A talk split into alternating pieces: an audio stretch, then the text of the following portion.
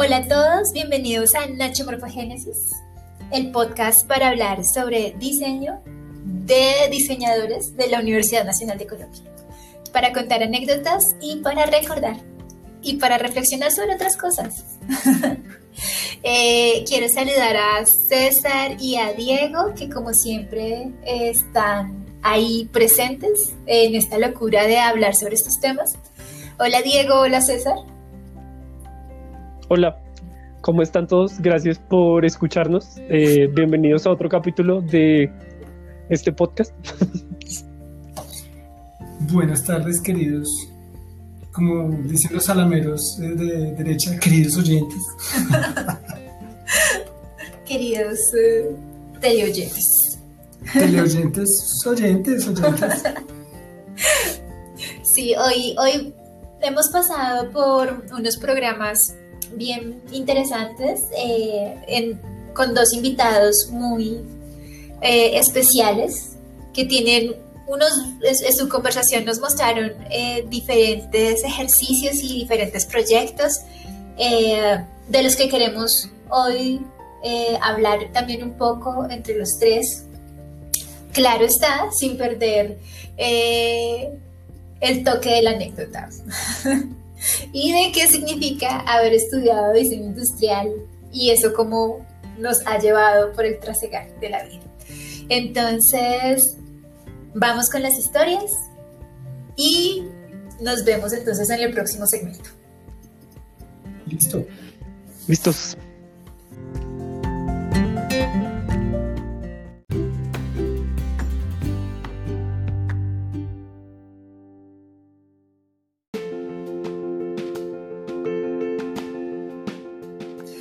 Bueno, retomamos. Entonces, hoy eh, vamos a hablar un poco sobre qué significa entrar en el mundo ah, del emprendimiento. Vamos a ver qué, resulta de estas charlas, eh, qué significa aprender cuando se es diseñador. Entonces, quiero darle la palabra a César para que nos cuente un poco eh, su historia, haga catarsis, se desahogue, puedes hacer? bueno, pues eh, yo creo que también parte del el por qué este tema es porque muchas personas han llegado al, a tocar esto en las entrevistas. Las personas que, han, que nos han visitado, que han venido a contar su historia en Nacho Morfogénesis, eh, de una u otra forma, varias han em, llegado hasta este momento.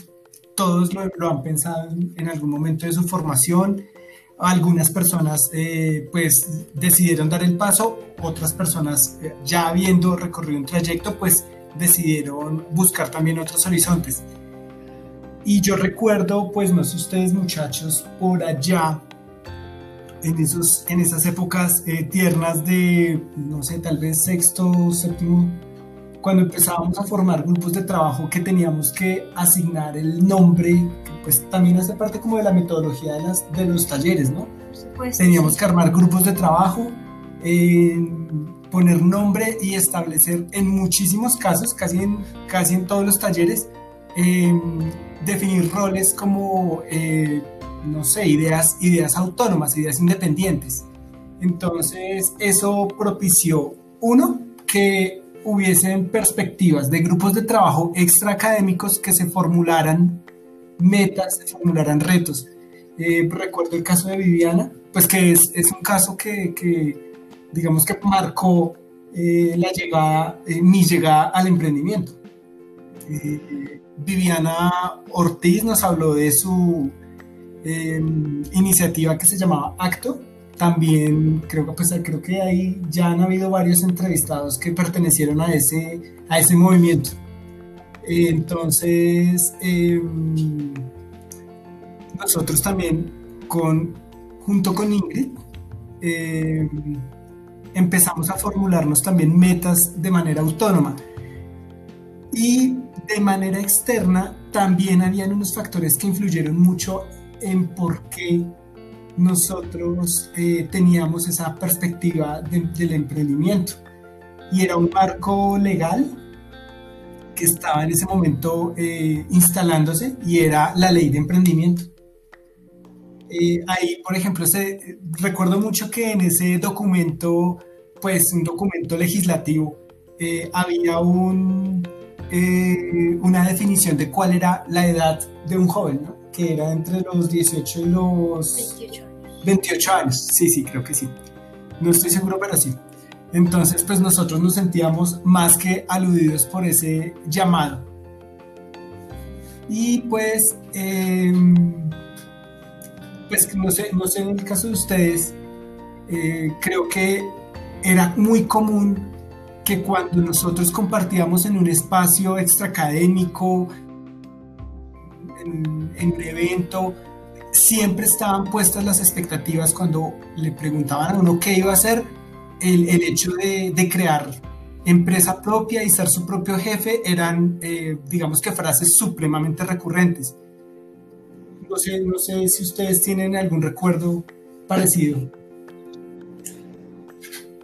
Yo me acuerdo que era como en esas épocas de finalizando la carrera, creo que era como el devenir natural, eh, pensar que hacer empresa era una opción o emprender, que, digamos que son diferentes, son cosas diferentes. Sí, eh, en mi concepto sí. Sí, yo también.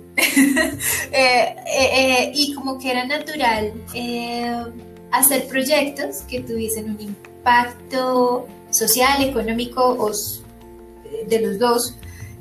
Bueno, a veces también. Generalmente lo que esperaba la, la comunidad en general era que fueran económicos digamos que hubiese una retribución para el que hiciera el proyecto. Sí. Eh, eh, y eso era parte de los ejercicios de los talleres. Eh, uno tenía que contemplar eso, así nunca se diera, pero... Era una, como una expectativa fuerte. Hacía parte de uno de los requerimientos, o sea, usted dónde va a mostrar eso, a quién lo va a usar, quién lo va a comprar, cómo lo va a hacer no solamente en términos de, usabilidad, sino en términos de comercializar, eh, de volverlo mm, sostenible económicamente también. Y por supuesto, pues ahí se le metían otras variables como el tema ambiental, pa, pa, pa, Entonces, eh, el tema teórico, bueno, eh, toda la metodología que habíamos aprendido a utilizar a lo largo de la carrera, entonces era como algo que se veía venir, siento yo, que, ah, y creo que todavía pasa, como que un diseñador o muchas veces los diseñadores están preparados para enfrentarse a este tipo de situaciones en donde no necesariamente se depende de un músculo eh, ya existente o, bueno, es que también se puede emprender eh, estando dentro de una empresa, eh, que es otra cosa, pero digamos que estos trabajos que requieren un proceso de ir de la idea a volverla tangible era lo normal. Y volverlo comercializable y volver a hacer un lanzamiento de la, de la propuesta, llevarlo a otros, era como, es, es, lo normal, ¿no? Como que el diseño vive en eso. Yo tengo presente también pues que eh, ese, ese marco de esa ley de la que les hablo, la ley de emprendimiento, era, era también eh, muy vitoreado por los medios, ¿no?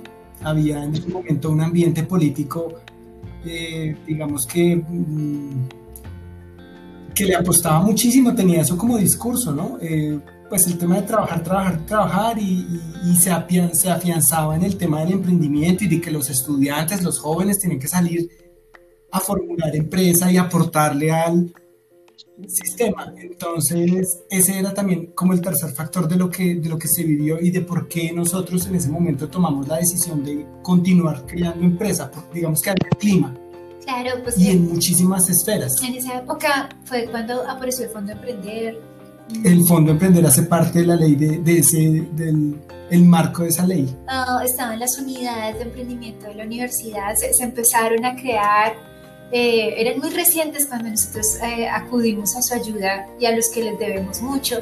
Pero yéndonos un poquito atrás, buena parte de esa iniciativa de hacer las cosas, eh, de transformar esas ideas en un producto que fuese comercializable, salía, por ejemplo, de trabajos que se hacían en la, académicos, pero que después se convertían en trabajos autónomos.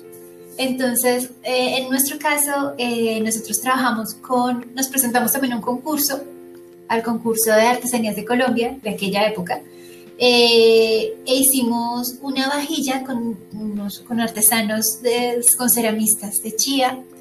Eh, y no era un trabajo académico, era algo que nosotros hacíamos porque queríamos hacerlo, o sea, porque nos parecía una oportunidad frente a la incertidumbre de qué hacer cuando salíamos de la universidad. Eh, los artesanos muy queridos nos abrieron sus puertas mm, y creo que eso es algo bien bonito de lo que los diseñadores podemos echar mano y es esa empatía que podemos sentir con todos los que trabajamos eh, y poder entender cuáles son sus necesidades para poder construir equipos de trabajo mm, y hablar diferentes lenguajes para que el trabajo sea mucho más sólido. Nosotros logramos hacer un trabajo con tres talleres, ¿de acuerdo? Eh, un, taller, un taller de maderas, y dos de cerámica. Y dos de cerámica, pero lo interesante de, o que quiero complementar lo que tú dijiste, porque de una u otra forma me aterró el poder de convocatoria que teníamos, porque ellos se unieron al proyecto asumiendo lo, el esfuerzo, los recursos, y nosotros, digamos que de una u otra forma, orientamos. Al finalizarnos, nos rifamos las, nos, nos pues ellos se quedaron con las piezas y ellos se las repartieron porque pues eran piezas eh, en conjunto. Pero, pero digamos que el trabajaron full, teníamos por de convocatoria.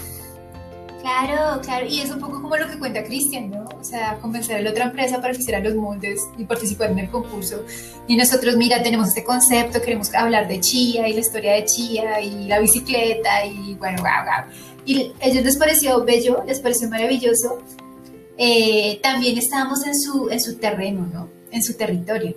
Eh, y, al estar en su territorio ellos se sentían con más cosas para decir. Creo que eh, el respeto por lo que ellos tenían que decir era lo más importante y nosotros básicamente éramos facilitadores.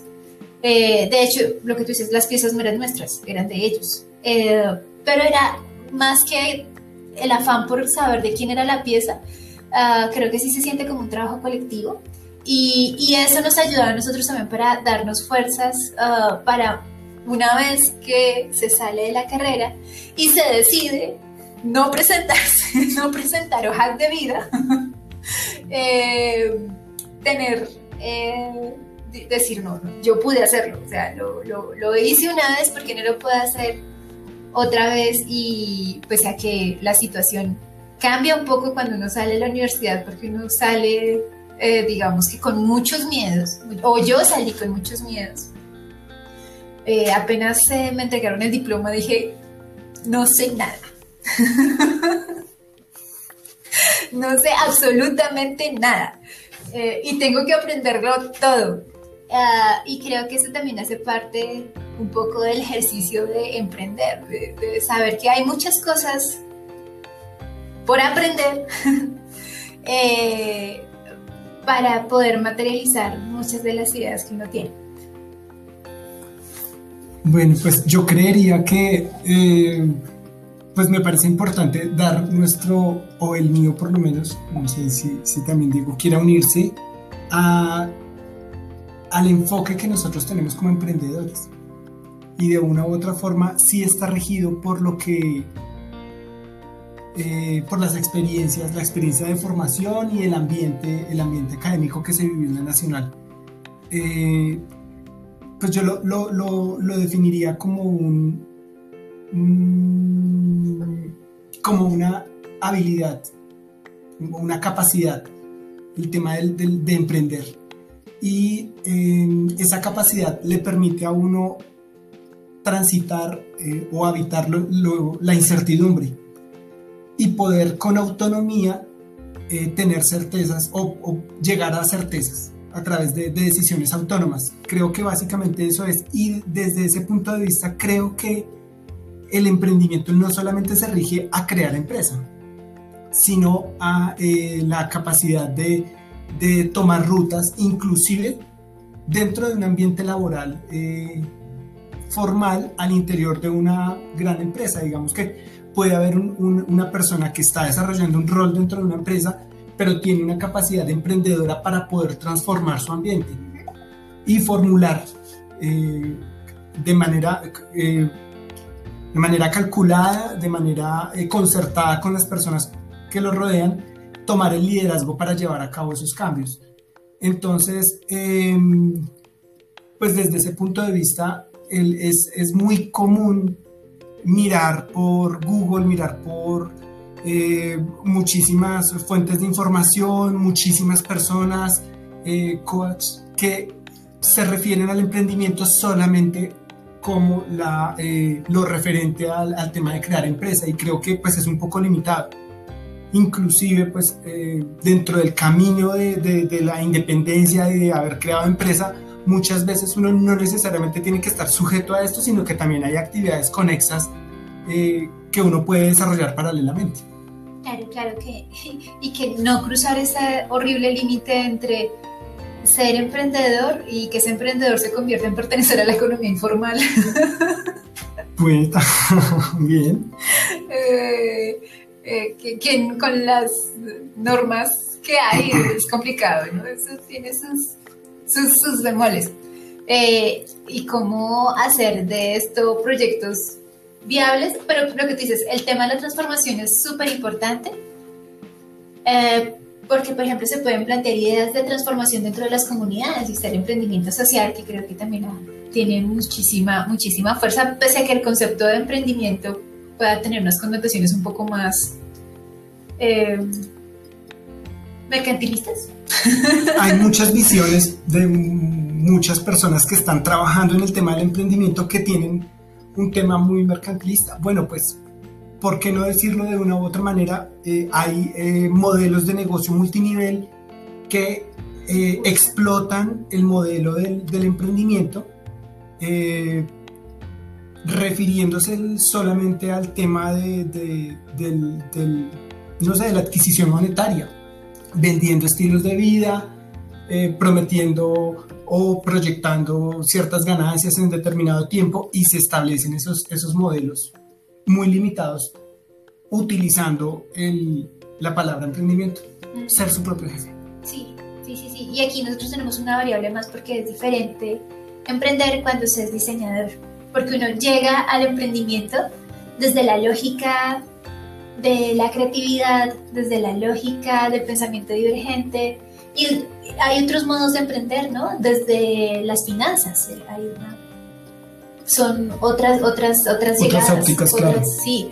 Ah, pero nosotros tenemos una mirada particular que es donde nos desenvolvemos y nos desempeñamos que hacen que tenga eh, los, los resultados tengan unas variables bien interesantes que no necesariamente es la economía naranja. otro, otro gran eh, aporte que utiliza el tema del emprendimiento de una manera muy limitada. Eh, bueno, yo quería hacer como una, digo, es que no sé, eh, pues primero quería decir que pues sí, lo que pasó conmigo era que yo no, yo no tenía claro esas ansias emprendedoras, la verdad, creo que tenía muy en un mundo imaginario y creo que ahí se quedó, la verdad pero en ese momento pues yo digo, pues es que yo acababa de salir de una práctica académica con un grupo de investigación. Entonces una gran parte de mí quería hacer, pues ya decía como yo debería empezar a hacer la carrera de profesor, porque siento que me gusta, entiendo bastante de estas cosas teóricas, estoy creando como un networking eh, en grupos de investigación, entonces pues eh, eso por un lado. Eh, desde luego, pues sí, yo veía como las, las ideas de emprendimiento que, que surgían y cómo la gente se sentía orgullosa de, de, empezar ese camino, pero yo creo que siempre había, cada, entre más pasaba el tiempo, más pensaba que era chévere ser profesor. Eh, después, pues estábamos en noveno, hicimos estos proyectos de eh, como integrales, por llamarlo así, y pues bueno, salieron bien, pero creo que yo sí aún tenía en mente eso de ser como, pues como profesor.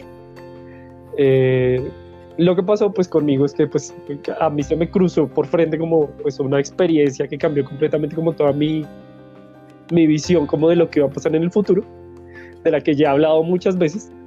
Eh, Entonces, pues sí, como que eso fue un poco, pues sí, como que yo no lo tenía en mente, que pues eh, eso hizo como que yo reevaluara como muchas cosas de las que yo iba a hacer, pensaba que iba a hacer. Porque además también lo que pasaba era que yo cambiaba de opinión cada tres meses o menos.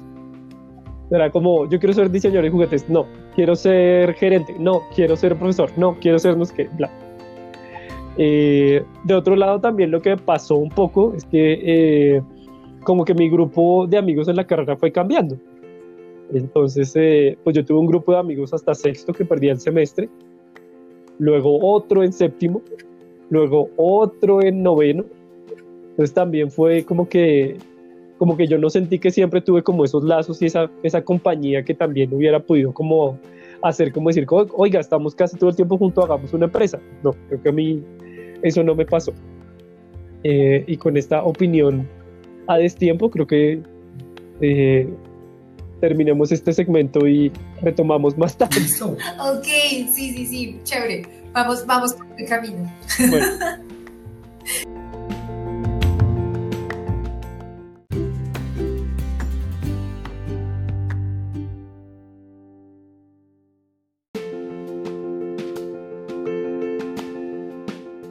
Bueno, volvemos eh, al próximo segmento. Eh, yo estaba hablando como de cosas que habían pasado hace rato.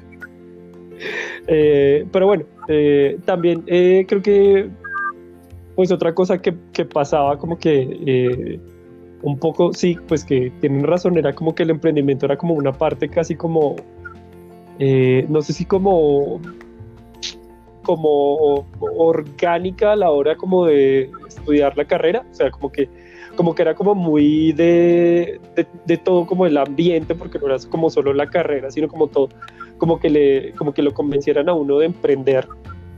Eh, y pues sí, había mucha gente que estaba como en esos, esos comienzos de hacer grupos y de eh, formar como asociaciones que después se destruían terriblemente porque eh, creo que parte de empezar a emprender también es pues como eh, tener estos errores de emprendimiento, como de, sí, nos unimos porque todo es súper chévere y me encanta y vamos a hacer un grupo súper chévere y luego ya cuando están en el trabajo se dan cuenta que, que no solo de chéveridad viven las empresas, eh, que pues también, y, y, y, pues siento que eso también es importante, creo que yo pues no lo aprendí en ese momento, no lo aprendí después. Eh, pero sí, pues era todos esos momentos en que todo el mundo estaba como intentando eh, tener como su propia, además era como una cosa también de marca, ¿no? Que era como yo quiero tener mi marca y mi no sé qué y mi nombre y pues sí, todas esas cosas de los grupos. Creo que yo, pues sí, como eh, en un momento pues quería ser profesor, pues yo era como, pues, no sé, como que no, no lo tenía en mente. Creo que también fue muy, un poco irresponsable ser así, como que, no digo que me haya ido mal, pero... Eh, pienso que había gente que era más responsable que yo, la verdad. Sí, hay, una cosa que tú dices que es muy cierta y es que de chéveridad no vive el hombre, eh, ni la mujer. Eh, y que en la construcción de esos grupos, eh, digamos que hay conflicto. Ah, y el conflicto hace parte del emprendimiento. Muchísimo. Yo me acuerdo una vez que me invitaron como a un panel, una especie de panel, con otro chico que estaba aprendiendo, o sea, fue hace mucho tiempo. O sea que todavía catalogaba como joven, según la ley de emprendimiento. y, y él decía que él trabajaba solo, que a él no le gustaba trabajar con nadie, porque a él le había ido muy mal en los equipos de trabajo. Él también era diseñador, es diseñador. No se le ha quitado, eso no se quita. Y, resulta que uh, en, sus experiencias le había ido tan mal, pero tan mal, que él decidió montar su emprendimiento solo. Y a mí me parece eso una proeza, o sea, lo admiro profundamente, porque para mí los emprendimientos requieren tanto esfuerzo, tanto trabajo, tantas eh, miradas, eh, tantas afinidades, eh, que una sola persona eh, cargar a una sola persona con todos esos compromisos es muy duro para la persona que así lo asume y por supuesto pues quien lo haga, mis respetos.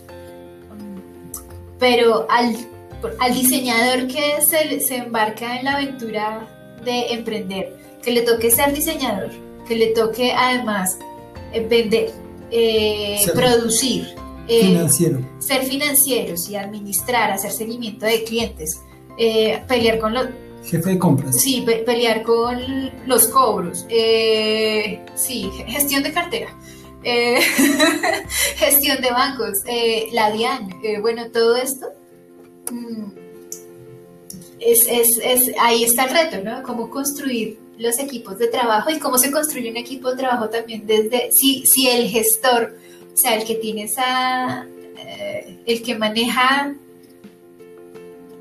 los hilos de la, de la empresa es un diseñador. Bueno, y también pues digamos que, no sé, asumiendo, entrando en el maravilloso mundo de las especulaciones de, la, de lo que podría llegar a argumentar el caso que nos cuentas es que ese em, emprendedor asumía que el equipo de trabajo se trata como un par y que de pronto personas conexas a, a, la- al- a las labores del emprendimiento como proveedores, como empleados, no son del equipo. Y de una u otra forma, pues me, me conflictúa porque inclusive la relación que uno establece con los proveedores, aunque digamos que media el pago, uno espera que ellos sean afines se está haciendo. Uno espera que eh, un proveedor esté conectado con uno y eso va mucho más allá de si uno le paga o no le paga, de, de- de las atribuciones que implican el pago. Digamos que uno también hace equipo de trabajo con los proveedores, con los, con los empleados, con, con muchísimas personas. Entonces me, me, me parece muy eh, simpática esa visión que nos cuentas. Sí, es, eh, es problemática.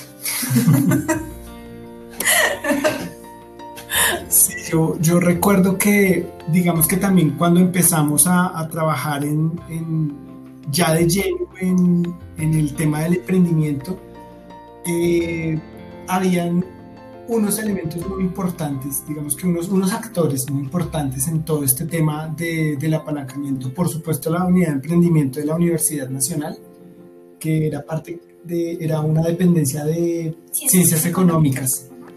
Todavía lo es, todavía Sí. lo es. Y todavía nos recuerdan y Sí. me alegra mucho eso. Yo amo a Camilo. Entonces, eh, yo creo que también, eh, pues lo que nosotros hicimos fue tocar cuánta puerta encontramos. Y si veíamos una ventana abierta, las metíamos.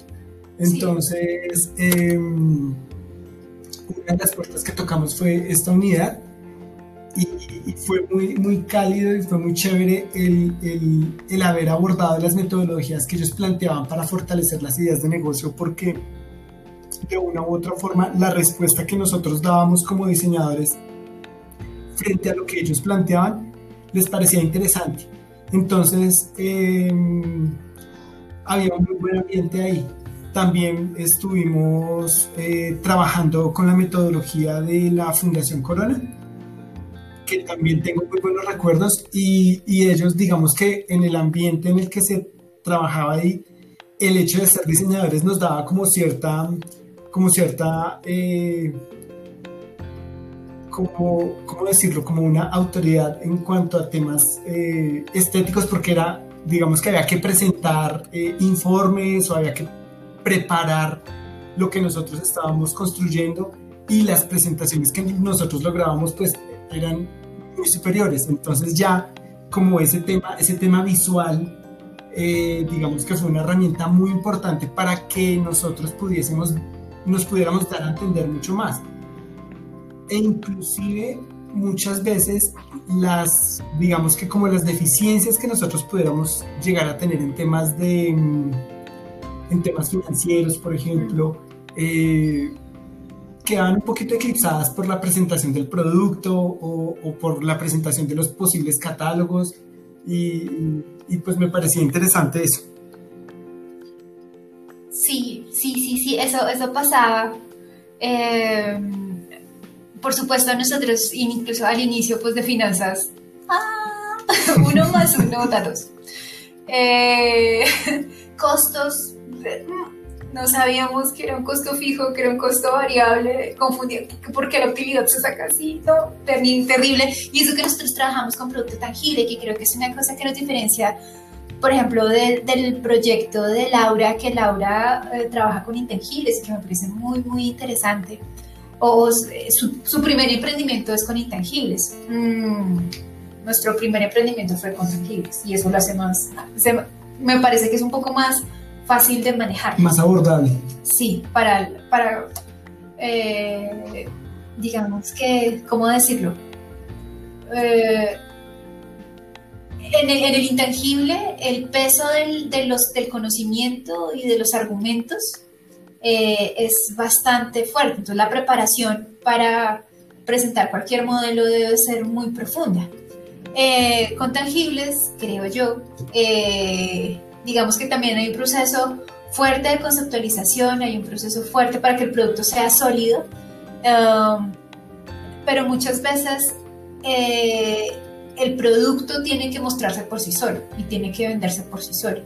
Y claro, uno le mete la ficha al producto y si en temas, si, el flujo de caja no da o está en rojo, pues no es grave. cuando se está enseñando, cuando se le quiere mostrar a, a otro. O sea, eso no, o a quien vaya a comprar la idea, no necesariamente el producto, sino la idea. Ah, y, eso, eso ayuda mucho, el tema del lenguaje visual, que creo que también le ayuda, es una herramienta bien importante para Laura, para, y ella nos lo contaba, para hacerse entender eh, con sus clientes, para hacerse, entender con todos los actores que se involucran en sus productos. Creo que en el caso de, de Dieguillo, eh, que juega también con los tangibles y con los intangibles, eh, el tema del lenguaje es bien importante, ¿no? Eh, sí, pues sí, yo eh, creo que mm, además de ser esa diferenciación entre tangibles e intangibles, eh, pues básicamente lo que pasó con, con, el emprendimiento en el que yo estuve es que creo que lo he repetido y lo repito, pues nosotros teníamos muy claro que nuestra inquietud era bastante artística. Eh, nosotros pues, eh, digo, para hacer no tan larga la historia, eh, pues nosotros no queríamos hacer una empresa cuando empezamos a trabajar juntos. básicamente lo que pasó es que, que, pues, que la vida nos llevó a un punto pues donde nos encontramos en una convocatoria y nos fue muy bien. Entonces, después pues hubo otra convocatoria y también pues por cosas de la vida volvimos a trabajar juntos y nos fue muy bien. Y al final de esa segunda convocatoria fue que empezamos a decir, oiga, a nosotros nos va muy bien juntos. ¿Será que empezamos a hacer algo? Eh, pues digo, yo no sé si fluirá o no, pero nosotros no le llamamos emprendimiento, le llamamos estudio, pues porque será un estudio de animación. Entonces eh, también era como, pues claro, o sea, estás haciendo un estudio y eso eh, además es un estudio artístico, entonces creo que esas dos cosas hacían que, que, que tuviéramos una visión eh, no sé si llamarla como, como, semiótica, como un poco eh, diferente de, las, como del discurso que se maneja en el mundo emprendedor actual, por llamarlo así, ¿no? Que tiene como su, eh, hablábamos con Laura y yo le decía eso, que es como la cosa que uno lee en los libros, así como, no, sé la, la mejor versión de tú mismo, de ti mismo, y sé tu propio jefe y todo esto.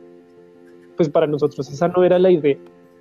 Eh, nosotros teníamos una visión más como artística realmente, como de hacer cosas eh, muy chéveres, pues que eran animaciones, eh, y sería chévere vivir de eso, pero, pero no, no, no como como adecuarnos a ese discurso de ponernos, de volvernos como, sí, como esta cosa que, no sé, cómo, llamarlo, este, este, este, estereotipo emprendedor, por llamarlo así, del mundo de las empresas nosotros lo que queríamos era hacer como, como piezas artísticas eh, y pues chévere si pudiéramos como sostener ese proceso pues eh, de una manera como pues con dinero. Eh, creo que eso después se notó que, que, no era la mejor perspectiva. pero pues tenía cosas muy chéveres, o sea, como cosas que yo aún siento que son muy liberadoras. Que después cuando, pues cuando he, trabajado con otros emprendimientos, siento que eh, nosotros teníamos alas para unas cosas, claro, nos faltaba como tren de aterrizaje, pero otras personas con las que yo he hablado les pasa lo contrario, tienen un montón de tren de aterrizaje, pero tienen unas salas muy chiquitas.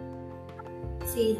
Entonces lo que pasaba con nosotros era, pues claro, como teníamos esta visión tan artística, eh, cuando hablábamos con alguien, pues era como, wow, porque lo nuestro era como, sí, yo, yo creo que es como, digo, no, espero no ofender a nadie, pero es más como cuando, si, uno, si uno hace música, ¿sí? Es claramente pues el hecho musical, a, pesar de que uno pueda vender el servicio, pues hay una cosa completamente como que estoy haciendo una pieza musical que es completamente artística.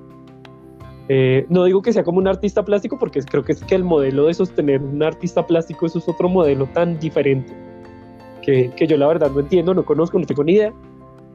Eh, pero sí, pues en nuestro caso sí era como una cosa completamente así, artística, inocente, eh, llena de felicidad, de, de, arrojarse, de mirar quién sabe qué va a pasar mañana, de no proyectar el futuro, sino de vivir el presente, de estar súper centrado en el producto audiovisual eh, desde el punto de vista estético y semiótico, ¿sí? ya como lo que queremos es que pase esto como con la pieza audiovisual eh, lo cual pues sí, tenía sus pros y sus contras, que ya después, o no sé, me ya hablado de eso en otro programa. Sí, sí, de hecho pues cada, cada, como que cada quien le da un enfoque al tema de emprender, no solamente por la visión que le da la carrera, sino también por su, por su trasegar por la vida. Pero los diseñadores sí eh, esa, esa metáfora de las salas me parece muy bonita, ah, porque a veces nosotros tenemos muy buenos productos, pero no sabemos cómo diablos sacarlo al mercado, por ejemplo. Entonces, eh, nos quedamos en el entusiasmo de lo, de lo visual, de lo, estético a veces, y se necesitan ese, ese, ese, ese tema sólido de, de, de los números, de los costos, de las proyecciones. de mostrarse, de saberse mostrar, porque a veces, a, pese a que manejamos el lenguaje visual, pese a que tenemos una, manejamos, sabemos cómo funciona el lenguaje, pero a veces eh, volverlo, eh, llevárselo a quien nos interesa que lo vea, eh, nos falta pulir esas, esos mecanismos. O sea, una cosa es que lo vea el profesor en la, en, la entrega y otra cosa es que lo vea el cliente y la persona que lo que, necesitamos que en verdad se enamore de eso que estamos haciendo. Sí, creo que también, digo, en el, en el caso de lo que yo hice, que fue pues animaciones, pues para eso está YouTube, ¿no? O sea, es como, eh, aún no puedes eh, no sé, como poner algo en internet y, e imprimirlo, bueno, sí se, ahora se está pudiendo cada vez más imprimir algo en prototipado rápido y tenerlo como al otro lado de la comunicación, pero los, pues, los productos audiovisuales pues se pueden ver en YouTube, entonces de una forma u otra eh, el canal de comunicación eh, pues estaba como favorecido por, pues, por las redes. Sí, que, que, además tuvieron su auge un poquito después que nosotros empezáramos como emprendedores. Sí, sí, 10 años. Eso depende, Eso depende de quién le pregunte. bueno, pero digamos que hoy en día Instagram es una, un medio súper interesante, pero hay que saberlo manejar también y hay que aprender a manejarlo. O sea, creo que un emprendedor está en constante aprendizaje. Nunca termina de aprender, que creo que también le pasa a un diseñador. Y el emprendedor, al igual que también lo hablábamos con Laura, eh, las similitudes que hay entre el pensamiento de diseño y el pensamiento de los emprendedores, um, es que tanto para un diseñador como para un emprendedor, las cosas no quedan perfectas, siempre son susceptibles de mejora eh, y siempre son susceptibles de cambio y de transformación.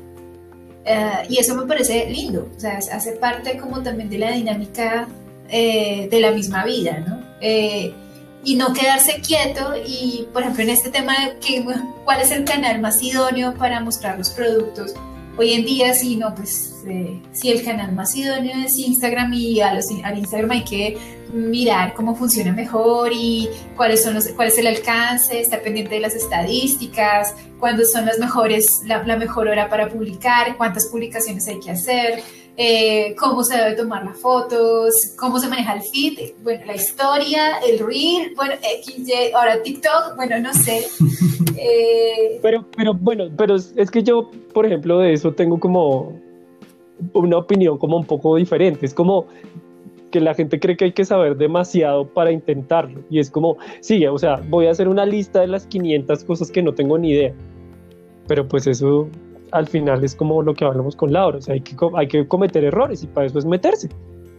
Pues digo yo, o sea, es como este podcast, o sea, si yo, si nosotros nos hubiéramos puesto a pensar en todas las cosas que no sabíamos cuando empezamos a hacer este podcast, no lo hacemos. Que siento que pues eh, eso, por ejemplo, es una cosa que le pasa a mucha gente. Y es como, eh, haga la lista de todas las cosas que no sabe. Y hay, por, incluso hay mucha literatura de esa gerencial que dice, hay gente que quiere el mejor entrenador, la mejor rutina, la mejor ropa para entrenar. Básicamente lo que necesitas es alguien que lo empuje y le diga, vaya, muévase y haga ejercicio, lo que sea, métase, porque se demoran tres años en planear algo que después, y además eso también tiene como un poco lo del síndrome del impostor, ¿no? Es como, nunca me siento completamente preparado. Que es, es así como, ay, no, yo nunca sé hacer las cosas bien hechas y nunca las voy a hacer bien hechas, pero pues muchas veces es como, métase y, comprenda que ese es el proceso de innovación, que creo que era algo que te decías tú cuando hablábamos con Laura. O sea, es como hay que meterse muchas veces sin tener ni idea y, aprender. Y pues parte de aprender es pues que pues, claramente no tienes ni idea de nada. Entonces pues si te vas a meter a TikTok, pues sí sería bueno ver como un par de videos de TikTok, pero pues también es como empezar a ver pues qué pasa, ¿no? o si te vas a meter en Instagram también, porque yo también he visto como muchos de esos videos de, ay no, es que Instagram tienes que publicar así, ya está, ya está, ya está. Pero pues también hay que tener en cuenta que eso, eh, esas son unas leyes que pueden cambiar en cualquier momento y que muchas veces pueden ser más, muy nocivas para la innovación, porque es como que te están vendiendo un modelo que muchas veces es como el modelo que a ellos les ha funcionado, pero pues uno creyendo que ese es el modelo, pues no, no crea sus propias estructuras. Sí, no, y creo que las mejores preguntas eh, surgen en la medida que eh, se hacen las cosas. Es decir, lo que hablábamos también con Laura del aprender haciendo y lo que veíamos con Cristian del aprender haciendo, de hay que hacer el nudo de esta manera. Yo quedé enamorada de la historia de los nudos con los moldes. Eh, y claro, o sea, me doy cuenta de que es lo que necesito aprender en la medida que voy haciendo las cosas. Eh, y no es como que me meto el paquete así a lo Matrix, sube, carga y ya sé manejar helicóptero. No. Yo creo que el tercer, eh, nuestra tercera sección sería la ideal para hablar sobre eso de lo que se necesita emprender. Y pues yo creo que ya llegamos a los, al tiempo reglamentario de este segmento. Ok, entendido.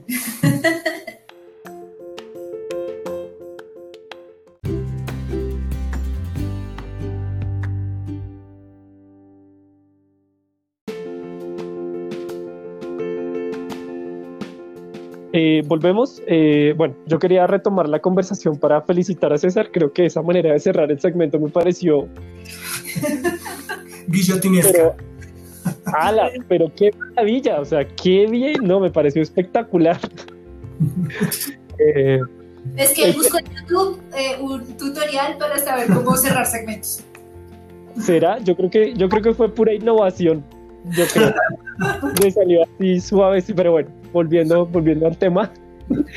Eh, no, que también eh, creo que una cosa que pasa también, pues digo, en mi caso, eh, lo que pasó cuando empezamos a emprender por esa vía, la, la, que, que les comenté de lo artístico, fue que llegamos también como, como a un punto, pues con muchos baches, digamos, pero también como por muchos aprendizajes. en especial tuvimos como un proyecto así súper fallido, que nos enseñó mucho y nos lanzó muy alto. Y creo que eso también son esas cosas. Es como eh, nosotros podríamos haber dicho, es que no sabemos, es que no tenemos ni idea. No, pues no, básicamente fue como hagámosle. Y en el hacer aprendimos muchísimas cosas de cómo nosotros hacíamos las cosas. Porque eso también siento que es muy importante. O sea, porque por más de que uno haga muchas, muchos eh, entrenamientos, vea muchos videos, vaya a muchos seminarios, eh, hay una gran parte que es como cómo uno hace las cosas.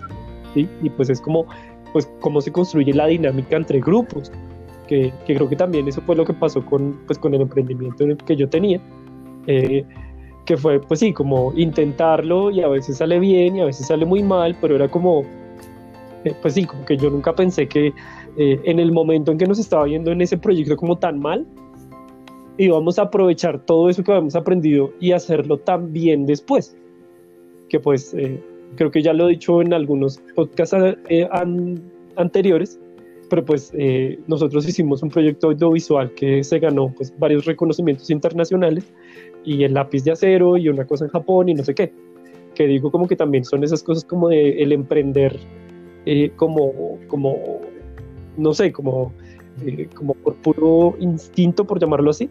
Además yo recuerdo mucho que cuando lo hacíamos, pues nosotros jamás pensamos que nos fuera a ir tan bien y estábamos muchas veces muy enfocados en lo que no estaba saliendo bien no, que la cámara no sirve, que el personaje no sé qué, que bla, bla, bla. Y todo. Yo recuerdo mucho que eso era un ambiente como muy común, que era como esto no está saliendo bien, esto no está saliendo bien, esto no está saliendo bien. Claro, después cuando, después de todo eso y que te dicen que te ganas un premio internacional, pues cambia tu propia perspectiva, pero, pero yo a veces me pregunto qué hubiera pasado si nos hubiéramos creído que podíamos hacer eso desde antes. Sí, esa es una buena, eso fue Michigan, hubiese salido igual. Bueno, que eh, eh, esas, esas preguntas son también muy problemáticas porque, por supuesto, nunca sabremos la respuesta. Eh, tal vez algún día cuando descubramos la máquina para poder visitar estos otros mundos para saber qué hubiese pasado si se toman otras decisiones o si hacemos un poco lo que lo que hemos dicho, qué pasa si lo pienso mejor o si me preparo más o si, que es la duda con la que uno anda permanentemente. Mm, uno dice, y si hubiese hecho esto mejor y si hubiese hablado con esta persona, tal vez. Eh, porque una de las cosas que pasan con el emprendimiento es el encuentro con muchas personas eh, eh, que comparten ese ánimo y ese espíritu por sacar la idea una idea adelante, así sea la idea de uno. Eh, y creo que yo no sé, y me gustaría preguntárselo a otros, mm, a otros emprendedores de otras disciplinas, que creo que les debe pasar similar, pero lo que variaría es la forma en la que ellos presentan sus ideas. para nosotros, en, el ejercicio de, mostrar qué era lo que hacíamos, nos pasaban cosas bellísimas como que... Eh, las personas veían el producto y les gustaba y no solamente les gustaba, sino que sentían afinidad con él y nos veían como buenas personas por eso. y nos apoyaban. Sí. Sin nada a cambio, o sea, porque eh, les parecía bonito. Em, hubo gente que, por ejemplo, em, nos enseñó, nos dio su conocimiento. Eh, porque, porque, porque le gustaba la idea y porque les parecía chévere. Bueno, pues yo quiero, quiero complementar eso que tú dices con una anécdota chiquita y es que mm, me siento invitado a hacerlo. Nosotros fuimos demasiado afortunados con respecto a esos, a, esas, a esos encuentros con personas que nos querían ofrecer muchas cosas. Y yo recuerdo un día un día en el que eh, nos teníamos que poner las pilas porque las cosas tenían que darse y recuerdo que era un lunes. Nosotros ya teníamos unas líneas de producto definidas, pero necesitábamos un apoyo en el tema productivo. Entonces, eh, para, para, las personas que de pronto no lo recuerden, antes era muy, muy, muy común que no tuviera celular o que tuviera celular sin minutos e iba a llamar a una cabina. Entonces fuimos a llamar a una cabina y, empezamos a buscar satélites eh, para que nos ayudaran con la producción. Apenas salimos de ahí, bueno, las personas que teníamos como unos 10 teléfonos, eh, hicimos las llamadas y bueno, pues no, no se pudo concretar mucho. Unos nos dijeron que sí, bueno, otros que, bueno. Eh, salimos de ahí, caminamos como media cuadra y nos alcanza un señor y nos dijo, yo yo escuché lo que ustedes estaban buscando. Llamen a esta persona. Esta persona les va a ayudar. Y, me parece interesante porque es que, pues, eh, el, el, interés que él tenía por alcanzarnos no lo beneficiaba a él en nada. Él nos escuchó, él escuchó cómo hablamos con las personas, de pronto vio lo que teníamos en la mano y él dijo, ah, tomó el impulso de decir, los alcanzo y les digo y esa persona les puede ayudar. Por supuesto que la persona que, con la que él nos contactó tampoco le iba a dar a él, no iba a haber una retribución económica, una comisión, bueno, no sé, no creo.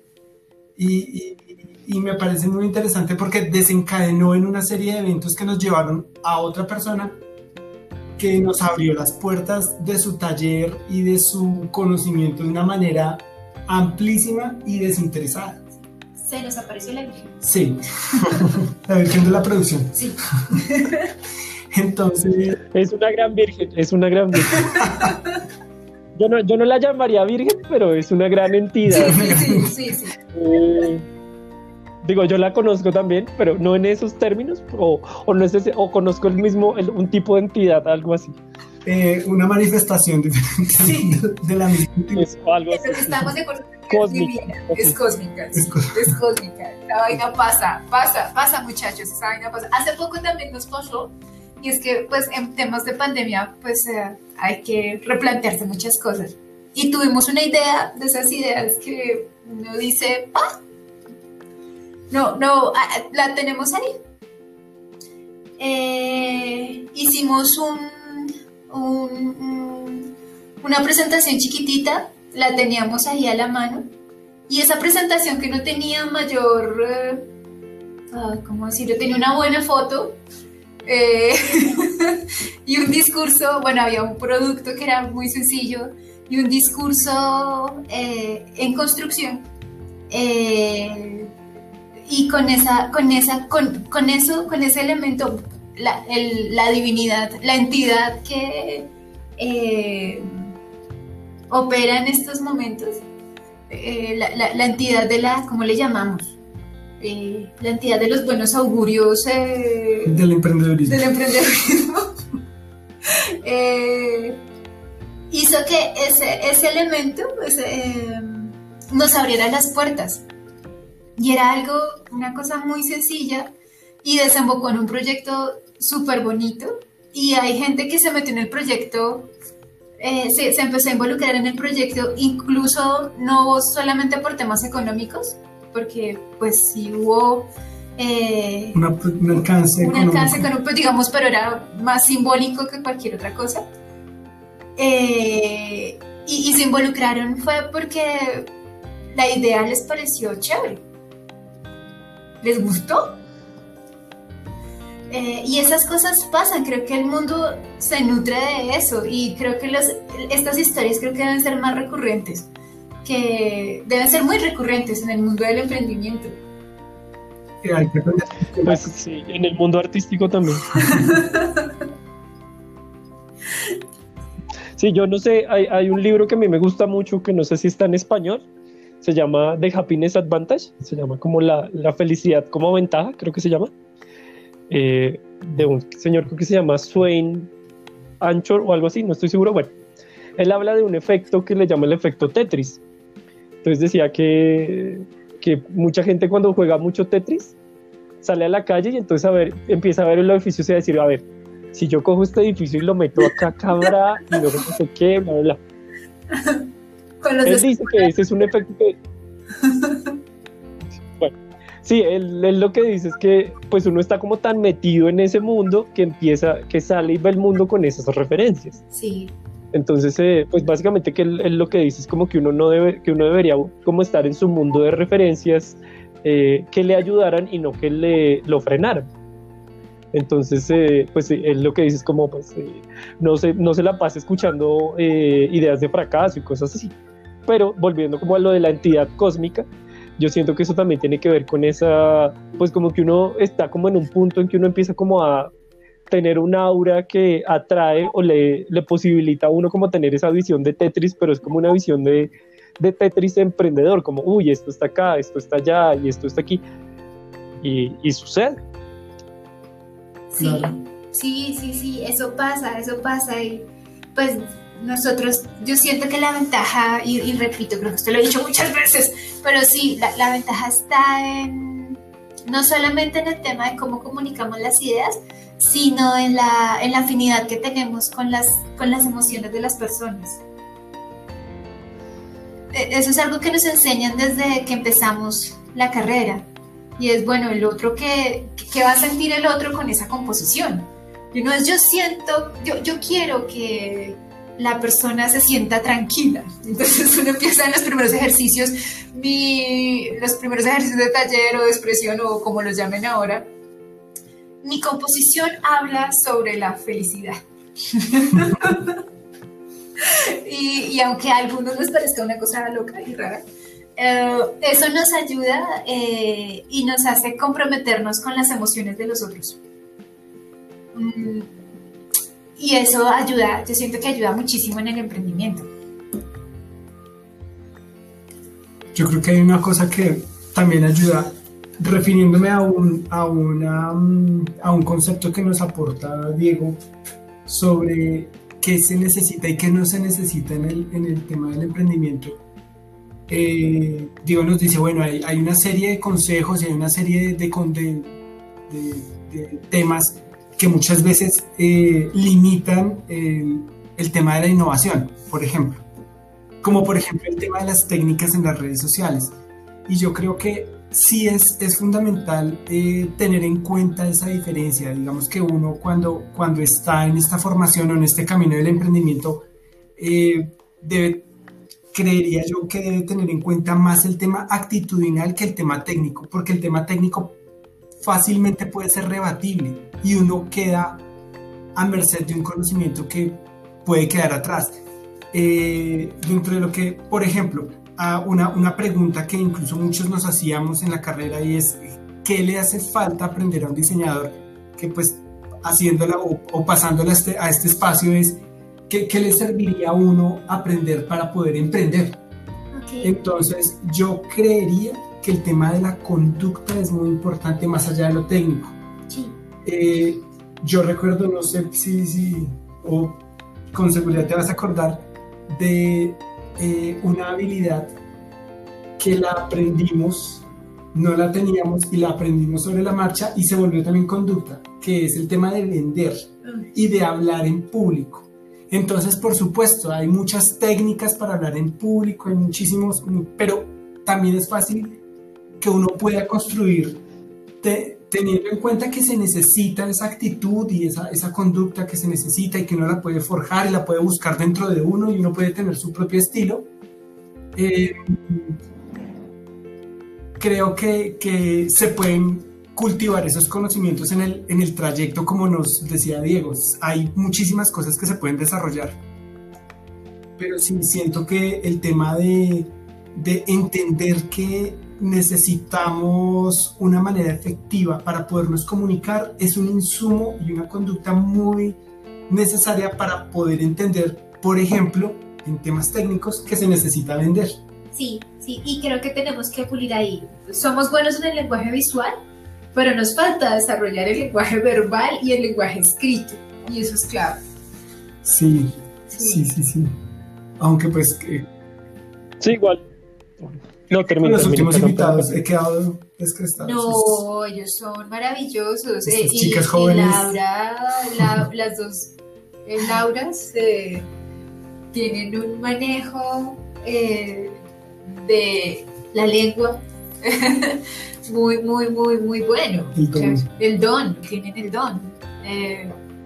sí, nosotros, yo salí con deficiencias grandes con ese don. no, además que soy tímida, entonces eso la, hace que la cosa sea más difícil. Pero entender, a lo que yo iba es entender que a, pesar de que seamos tímidos, podemos formular un camino para darnos a conocer en donde la timidez sea una ventaja.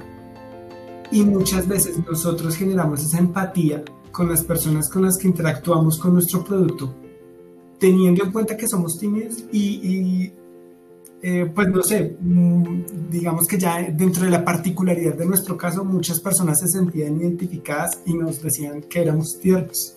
Sí. Esa es una palabra recurrente. Ay, tan tiernos. Sí, a nosotros también nos dijeron eso. Claro, no me tiras. Yo tenía dos compañeros que eran muy elocuentes. Claro.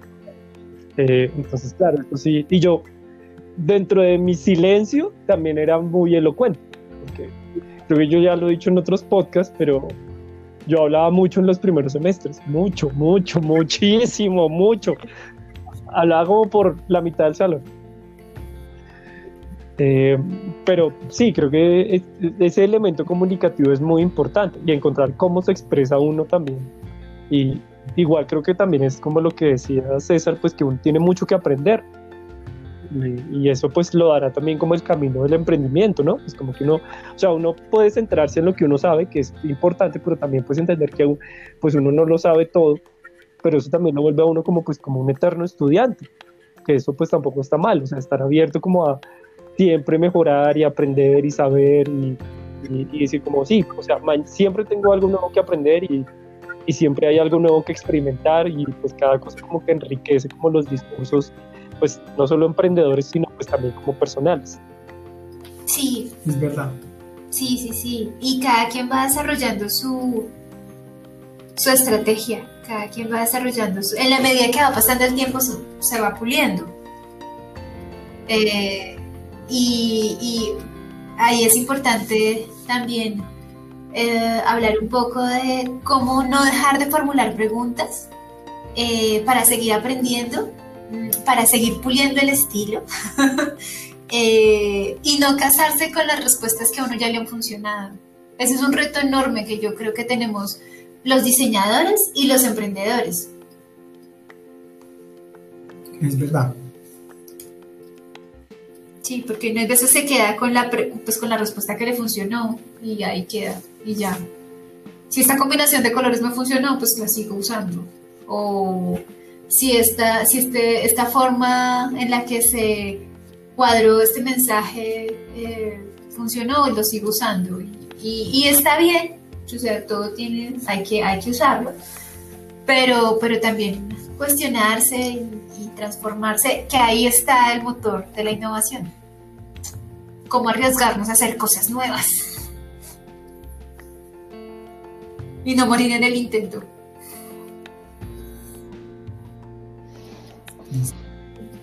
Ok. Bueno, yo no tengo el estilo de César, pero creo que ya estamos llegando como al final del segmento.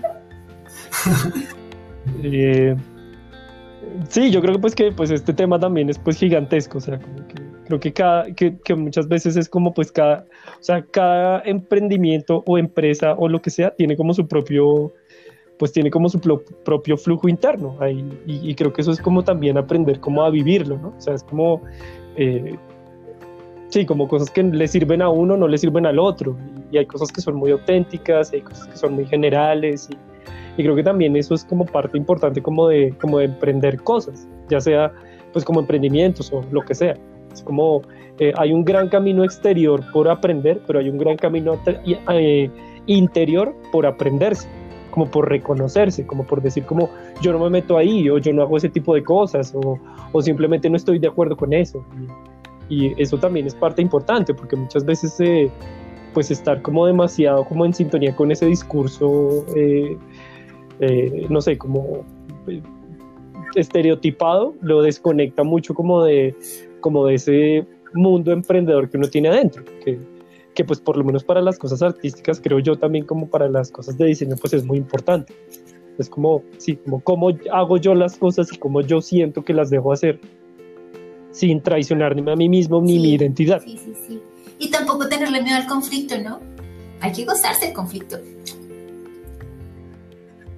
Ah, bueno, eso es eso, eso es tema de otro El conflicto, el conflicto, el conflicto es un tema. El conflicto es sabroso. El conflicto es tu amigo. El conflicto es un No, tema, eso sí, desde la universidad. Ese no sí, yo digo el conflicto, no importa. Bueno, si quieren cerremos este segmento. Dale.